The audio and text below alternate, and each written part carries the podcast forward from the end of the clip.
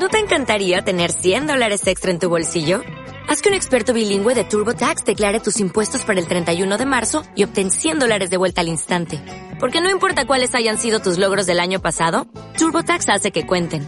Obtén 100 dólares de vuelta y tus impuestos con 100% de precisión. Solo con Intuit TurboTax.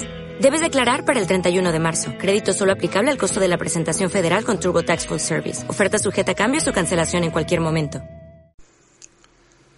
Hoy me lanzo yo a esto de Audiobook, soy Tomeu de 00 Podcast y os voy a contar uh, la película que vi ayer noche, que es Una cara con ángel, y que uno de estos canales de la digital que, que por fin tenemos en abierto, que es Paramount, uh, nos ofrece totalmente gratuita. Parece ser que, que, ahora ya las películas clásicas no solo son territorio uh, de, las, de lo que pueden ser los canales de pago.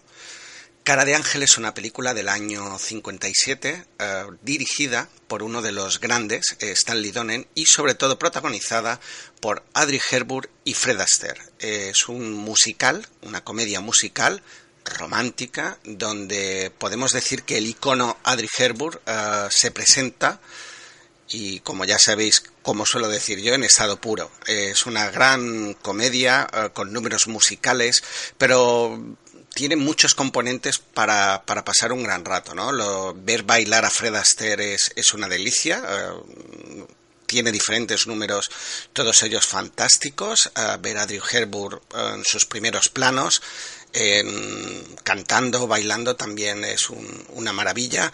Y curiosamente, cuando a veces hablamos ¿no? de que, por ejemplo, Woody Allen nos hizo una película en Barcelona pensando un poco en presentar la ciudad o otra en París, aquí ya uh, se nos presenta a París Uh, con diferentes postales, una visión de París de, finales de los años 50, pues que yo creo que los, parisinos deben tener muy, muy en consideración.